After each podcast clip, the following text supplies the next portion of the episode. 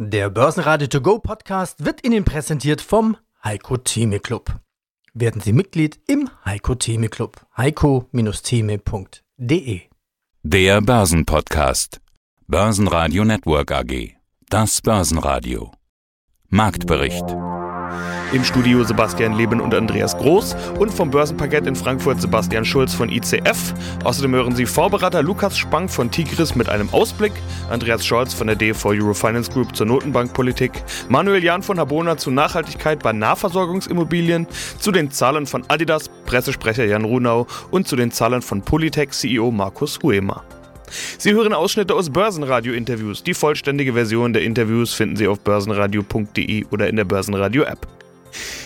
Die Talfahrt an den Börsen geht weiter. Im DAX sind es auf Wochenbasis rund minus 3%. Am Freitag gab der DAX minus 1,6% ab auf 13.674 Punkte. Der ATX in Wien verlor minus 1% auf 3.120 Punkte. Der ATX Total Return auf 6.429 Punkte.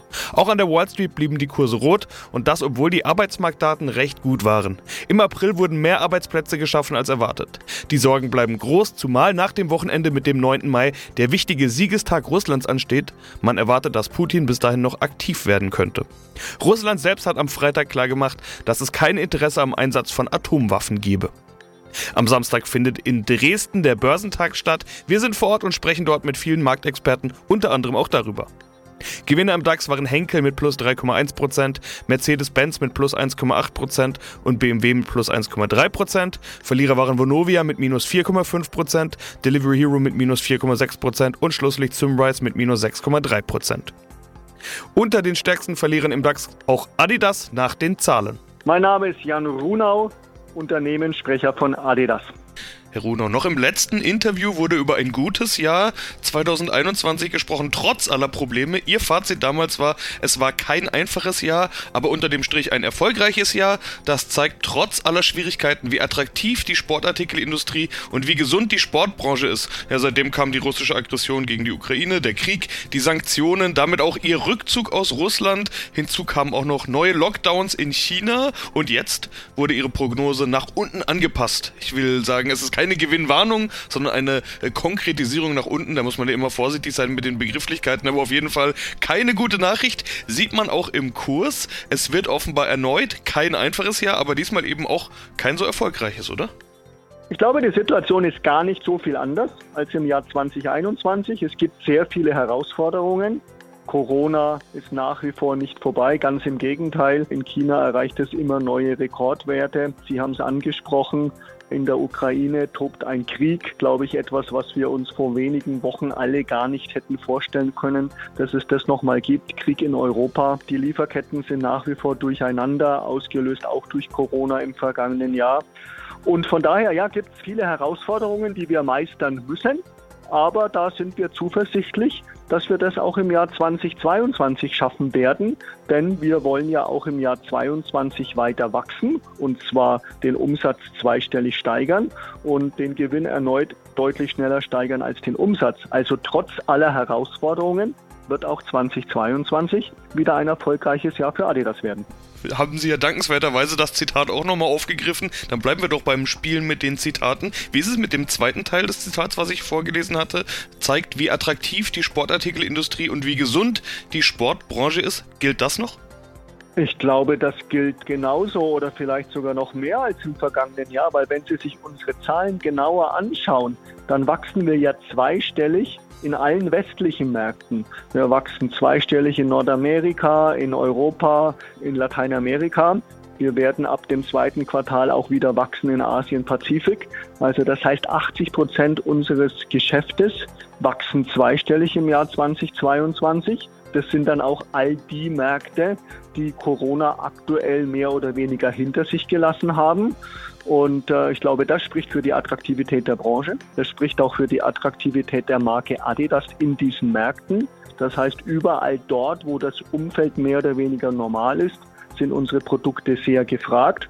Und dann haben wir die Situation in China, wo leider mittlerweile schon 45 Millionen Städte in Lockdown sind. Ich glaube, das ist etwas, was man sich hier so gar nicht vorstellen kann bei uns in Deutschland. Denn die Millionenstädte in China, da reden wir ja über Städte, die oft auch 10 Millionen, 20 Millionen äh, Einwohner haben, sodass die Schätzung etwa ist, dass 180 Millionen Menschen in China momentan im Lockdown sind. Das heißt, die dürfen ihre Wohnung gar nicht verlassen. Das heißt natürlich auch, die können nicht einkaufen gehen, die können keinen Sport machen. Und das sieht man leider in unseren Ergebnissen. Mein Name ist Sebastian Schulz. Ich bin Börsenhändler auf dem Börsenparkett der Börse Frankfurt und zusammen im Team der Derivatehändler der ICF Bank betreuen wir rund 700.000 strukturierte Finanzprodukte. Und ich bin Andi Groß, das Börsenradio und wir unterhalten uns immer freitags über das, was passiert ist in dieser Woche, was nächste Woche passieren wird und wir haben natürlich die sogenannten Most Actives dabei, also die Trends vom Parkett, die Derivate, die besonders stark nachgefragt wurden. Sebastian, fangen wir aber an mit einem kleinen Marktüberblick. Im April hatte der DAX kontinuierlich verloren. Das war Punkt für Punkt. 800 hat sich das dann etwa summiert. Wir liegen jetzt so um die 14.000 Punkte in dieser Woche. Das ist das Terrain und dieser berühmt berüchtigte, schwierige Börsenmonat Mai, der liegt ja noch weitgehend vor uns. Wie ist die Lage momentan? Sell in May and go away. Ähm, das ist ja eine, eine Börsenweisheit, die so fast jeder Anleger kennt. Es ist auf jeden Fall so, es lohnt sich schon wieder, sich den DAX-Chart mal auf einen längeren Zeitraum aufzumachen und vielleicht die Zeiteinheit auch mal ein bisschen höher zu wählen, so um sich zum Beispiel mal den Wochenchart anzusehen. Da sehen wir dann tatsächlich im April von der Großwetterlage her eher regnerisch. Manchmal waren ein paar Lichtblicke da, da hat die Wolkendecke dann aufgebrochen, aber heute Morgen äh, fing es dann wieder und gestern fing es dann wieder an zu regnen. Also die Großwetterlage bleibt weiterhin bedeckt. Ja, wenn wir uns diese Woche den DAX angucken, dann vollzieht er auch das, was er im April angefangen hat, eigentlich weiter. Wir haben jetzt in der Woche einen Verlust von über 100 Punkten wieder auf der Uhr. Wenn ich jetzt auf die DAX-Tafel schaue, dann haben wir in der Kasse gerade 13.730 Punkte knapp. Liegen wir natürlich schon weit, weit unter dem Allzeithoch. Und letztendlich, News machen immer Kurse, dann machen machen Kurse manchmal News, aber in dieser Woche war es sicher so, dass die News die Kurse gemacht haben. Und da blickten wir natürlich auf ein großes Ereignis. Na, das ist vollkommen klar. Der Zinsentscheid der amerikanischen Notenbank FED, da standen die Anleger, so habe ich es empfunden, sehr, sehr lange auf der Bremse. Und ähm, ja, war es denn tatsächlich so ruhig, wie es schien? Merkt man das dann an den Umsätzen? Unter den Händlern war das so, wie es manchmal ist bei so einer konjunkturellen äh, Nachricht, wie jetzt zum Beispiel dem Zinsentscheid der FED. Es ist oftmals so, dass die Anleger fest davon ausgehen, dass ein bestimmtes Ereignis eintritt. Also zum Beispiel, dass man erwartet, der Leitzins wird um meinetwegen 0,25 oder 0,5, das ist ja egal, Prozentpunkte angehoben oder gesenkt. Meistens ist es so, dass man eben in, irgendwie in fester Erwartungshaltung da reingeht und dann sind die Umsätze auch gleichmäßig über den Tag verteilt. Und diese Woche war das ganz anders. Die Anleger haben sich am Donnerstag man kann richtig sagen, auf die Lauer gelegt. Bis um 20 Uhr war sehr, sehr vergleichsweise wenig zu tun und ja, dann äh, kam die Zinsentscheidung, die Mitteilung und ja, dann machst du in zwei Stunden nochmal von 20 bis 22 Uhr fast einen halben Tagesumsatz. Das ist äh, Wahnsinn. Also das ist schon nicht immer so. Ja, schönen guten Tag. Mein Name ist Lukas Spang und ich bin Initiator sowie Berater des Tigris Small Microcap Growth Fund. Ja, da sind wir schon bei einem Blick in die Zukunft. Am Schluss möchte ich gerne noch so eine klassische Ausblicksfrage stellen. Es läuft ja auch gerade die Q1-Berichtssaison, das heißt, die Prognosen der Unternehmen kommen. Manche geben keine, manche passen sie an, manche bestätigen sie. Wenige haben sie angehoben. Liegt auch ganz einfach daran, dass das Umfeld ganz schwierig einzuschätzen ist und dennoch der Markt will sowas immer haben. Der will den Blick nach vorne. Also richtig den auch an dich. Wie, wie ist denn dein Ausblick? Was erwartest du für einen Sommer? Was erwartest du für die nächsten Monate? Wird's schwierig? Also, dass es schwierig wird, davon gehe ich schon aus, ähm, beziehungsweise dass die Rahmenbedingungen einfach nach wie vor herausfordernd bleiben. Wir haben jetzt aber durchaus auch schon gesehen, dass das ein oder andere Unternehmen gar nicht so schlecht ins Jahr gestartet ist, wie beispielsweise eine Allgeier, die ähm, auch durch Übernahmen jetzt im ersten Quartal erneut zweistellig gewachsen ist und überproportionales Ergebnis steigern konnte. Wir haben gesehen bei einer Nagabo, die sogar jetzt in den ersten Wochen des neuen Jahres schon ihre Umsatzprognose angehoben hat, ähm, weil einfach die Nachfrage unverändert gut ist. Und so gibt es durchaus schon den einen oder anderen Wert, der operativ sehr gut sich entwickelt. Aber da brauchen wir uns nichts vormachen. Es wird in diesen Werten sicherlich auch den einen oder anderen Wert geben, der jetzt einfach dieses Jahr doch etwas ja, schwieriger durchs Jahr kommt und ähm, vielleicht wird man auch die ein oder andere Gewinnwarnung sehen, weil einfach das Thema Materialverfügbarkeit, Materialpreise, Energiepreise dann doch nicht so einfach auch an die Kunden oder so schnell an die Kunden weitergegeben werden kann, dass, sodass das einfach temporär dann belastet. Aber solange wir hier äh, zumindest keine vollkommene Eskalation sehen, denke ich schon, dass sich das mit der Zeit auch wieder legt. Aber die nächsten Monate werden definitiv erstmal ähm, herausfordernd bleiben. Ja, mein Name ist Andreas Scholz vom Finanzplatz Frankfurt. Ich freue mich auf unseren Eurofinance Weekly Podcast mit dem Schwerpunkt Konjunktur und Geldpolitik. Andreas, das Thema der Woche aus geldpolitischer Sicht, das war ohne Zweifel die Fettentscheidung in den USA. Die Märkte haben davor drei Tage lang gefühlt nichts gemacht, als vielleicht doch irgendwo nervös an den Fingernägeln gekaut. Großer Zinsschritt oder sehr großer Zinsschritt. Aber dann, nach dem doch letztendlich erwarteten großen Zinsschritt, gab es zunächst eine Erleichterungsrallye und dann folgte ja, was denn eigentlich? Ernüchterung, Gewinnmitnahmen oder was? Das wollen wir jetzt gemeinsam einordnen. Zunächst einmal die Entscheidung an sich. Es waren ja streng genommen zwei Entscheidungen, oder? Ja, erstmal äh, die Entscheidung an sich völlig richtig. Äh, man kann äh, Jerome Powell nicht vorwerfen, dem Chef der Fed, dass er die Märkte nicht vorbereitet hat. Er hat gesagt, die 50, also ein großer Zinsschritt, liegen sozusagen auf dem Tisch. Das war für die Märkte ausgemachte Sache und wir müssen das nochmal historisch einordnen. Das ist der erste große Zinsschritt. Du hast ja zu Recht unterschieden zwischen groß und sehr groß. Sehr groß wären dann 75 Basispunkte oder noch mehr. Das können wir gleich besprechen. Aber einen 50er haben wir jetzt seit mehr als zwei Jahrzehnten nicht gesehen, seit 22 Jahren. Wir haben überhaupt äh, keine großen Basispunkteveränderungen gesehen. Ich hatte mal bei Bloomberg, und das ist viele Jahre zurück, eine Sendung, die hieß Basispunkt. Und die hat sich beschäftigt mit den Fettentscheidungen. Damals hatten wir wirklich noch Basispunkte. Damals lagen wir so bei 6 Prozent. Das war noch die Zeit von Alan Greenspan. In dieser Sendung ging es immer darum, ja, passiert jetzt etwas um 25 oder um 50 Basispunkte? So, und wir wissen ja, viele Jahre gar nichts nichts mehr passiert. Wir hatten ja auch keine Basispunkte mehr. Also, die Basispunkte sind zurück. Jerome Powell hat die Märkte vorbereitet auf 50, auf einen großen Zinsschritt. Ja, viele junge Händler kennen ja gar nicht mehr den Zins und wissen auch gar nicht, was 50 Basispunkte sind. Also das hat der Markt erstmal gut verdaut. Der Zinsschritt war das eine. Und das andere, du hast es zu Recht gesagt, war das Thema Tapering. Wir befinden uns mitten im Tapering-Prozess bei der FED gleichzeitig.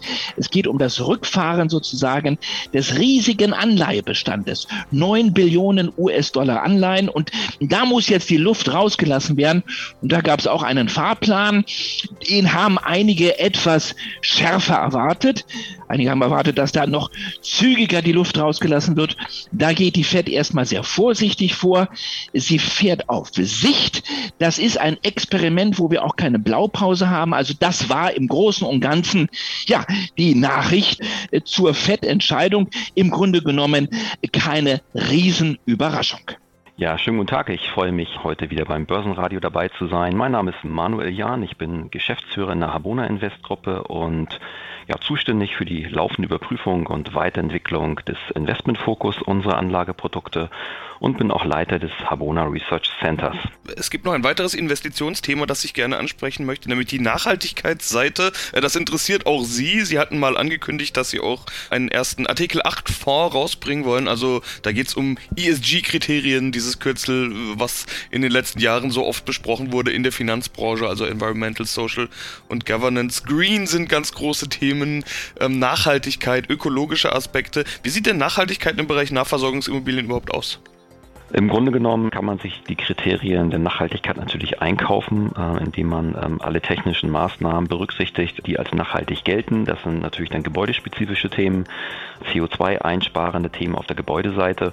Das geht natürlich weiter, dass auch der Mieter in der Immobilie möglichst äh, nachhaltig äh, wirtschaftet. Das ist dann schon nicht mehr ganz so stark reguliert. Da setzen wir als Habona aber drauf, dass wir nicht nur auf die Gebäudehülle setzen, wo wir vielleicht fünf Prozent des CO2-Ausstoßes möglicherweise nur mit beeinflussen können können. Der überwiegende Teil ist Sache des Mieters, also haben wir ein hohes Interesse daran, dass auch der Mieter sehr nachhaltig arbeitet. Wir sind schon seit über einem Jahr mit unseren Mietern in sehr erfolgsversprechenden Gesprächen, dass auch der Mieter seinerseits auf der Fläche nachhaltig arbeitet. Und äh, diese Kriterien werden wir dann auch entsprechend äh, in die künftigen Fondsprofile. Aktuell haben wir einen Artikel 8 Plus Fonds, so nennen wir es, in Arbeit. Da hoffen wir am Anfang des, der zweiten Jahreshälfte auch endlich zum Ziel zu kommen, der dann auch schon äh, einige Kriterien beinhaltet, die auch die Mieterseite umfassen. Damit werden wir rausgehen, weil wir festgestellt haben, dass nicht nur die Regulatorik das von uns abfordert, weil die gar nicht so viel abfordert, umso mehr aber auch die Banken, also unser Finanzierungspartner und vor allem auch unser Endanleger immer interessierter an Thema Nachhaltigkeit ist. Das ist jetzt genau der Punkt. Wir haben jetzt in unserer vergangenen Veröffentlichung, das ist der Habona Report, den wir in diesem Jahr unter dem Motto Nachhaltigkeit herausgebracht haben. Da haben wir eine exklusive Umfrage von der Statista durchführen lassen. Die haben über 500 ähm, Endanleger aus ihrem Finanzmarktpanel befragt, wie wichtig ihnen das Thema Nachhaltigkeit ist bei Finanzprodukten. Und da haben wir mal Kryptos und äh, Aktien und Immobilienanlagen mal nebeneinander gestellt und entsprechend befragt. Und die gleiche Umfrage haben wir mit unseren Vertriebspartnern gemacht. Und das überraschende Ergebnis war, dass äh, offenbar der Endanleger äh, das Thema ESG viel höher einschätzt, als es unsere Vertriebspartner aktuell noch tun. Also wir müssen da sehr wach sein, dass wir auch unsere Anleger nicht aus den Augen verlieren, die da zum Teil schon weiter sind als Politik und Vertrieb und vielleicht die Wirtschaft überhaupt äh, glaubt. Der Endkonsument bestimmt ja letztendlich, was er auf dem Tisch haben möchte und da empfehle ich deutlich, da den Anlegern sehr stark auf die Finger zu schauen. Schönen guten Tag, mein Name ist Markus Hoemer, ich bin CEO der Polytech Holding AG. Und wir sprechen über ihre Zahlen, die heute erschienen sind. Q1 und die Überschrift lautet erstmal positives Ergebnis im ersten Quartal. Ja, die letzten Jahre, muss man ja fast sagen, waren nicht leicht. Corona hat bei Ihnen natürlich zu schaffen gemacht. Wie kommt es, dass jetzt wieder die Überschriften auf positive Entwicklungen hindeuten können? Naja, ob so positive Entwicklungen sind, würde ich auch bezweifeln. Es ist schon ein Erfolg, dass wir ein positives Ergebnis ausweisen können, äh, angesichts der vielen Einflussfaktoren, die auf unsere Industrie einprasseln und wie Sie sagen, schon seit vielen Jahren, beginnend mit Dieselskandal und WLTP hinterher, dann Corona, dann Chipmangel, dann Materialkrise und jetzt die Ukraine-Krise, in der Zwickmühle, wo sich die Automobilzulieferindustrie befindet zwischen Rohmateriallieferanten und großen OEMs, halten wir es doch als Erfolg, ein positives Ergebnis ausweisen zu können. Okay, bevor wir über die Belastungsfaktoren sprechen, will ich vielleicht erstmal dann mit diesem äh, positiven Meldung, äh, mit dieser halbwegs positiven Meldung äh, vielleicht doch nochmal äh, beginnen. Wie haben Sie das geschafft? Also ich habe in der Pressemeldung vor allen Dingen den Begriff Flexibilität gelesen. Wie flexibel können, wie flexibel müssen Sie sein und wie schaffen Sie das überhaupt? Naja, wir haben doch in den letzten Jahren einige Vorleistungen erbracht. Wir haben doch seit 2019 sechs Werke geschlossen, um unsere Kapazitäten auch an das WLTP-Thema anzupassen. Wir haben den Konzern von links auf rechts umgestrickt in der Organisation hin zur besseren Nutzung unseres USPs der massiven Technologiebreite, womit wir auch in schwierigen Zeiten schaffen, an den Veränderungen des Marktes zu profitieren und neue Produkte an den Mann zu bringen. Greifen wir mal ein paar dieser Schwierigkeiten auf, dieser Probleme. Äh, Inflation ist etwas, darüber wird überall gesprochen. Rohstoff- und Energiemärkte, ja klar, also die Preise steigen überall. Das schlägt sich natürlich auch bei Ihnen nieder. Inwiefern können Sie solche Preise weitergeben, solche Kosten? Inwiefern belastet Sie das? Das belastet uns massiv. Das hat uns letztes Jahr massiv belastet. Das hat uns auch im ersten Quartal weiter belastet mit signifikanten Rohmaterialsteigerungen auch bis hin zu 100 Prozent bei einzelnen äh, Materialgruppen. Es ist natürlich eine Sache der Verhandlung, sowohl in Richtung Lieferanten als auch in Richtung Kunden, diese Belastungen zumindest teilweise weiterzugeben. Und das ist uns zum gewissen Grad gelungen. Börsenradio Network AG Marktbericht Der Börsenradio To Go Podcast wurde Ihnen präsentiert vom Heiko Theme Club. Werden Sie Mitglied im Heiko Theme Club. heiko-theme.de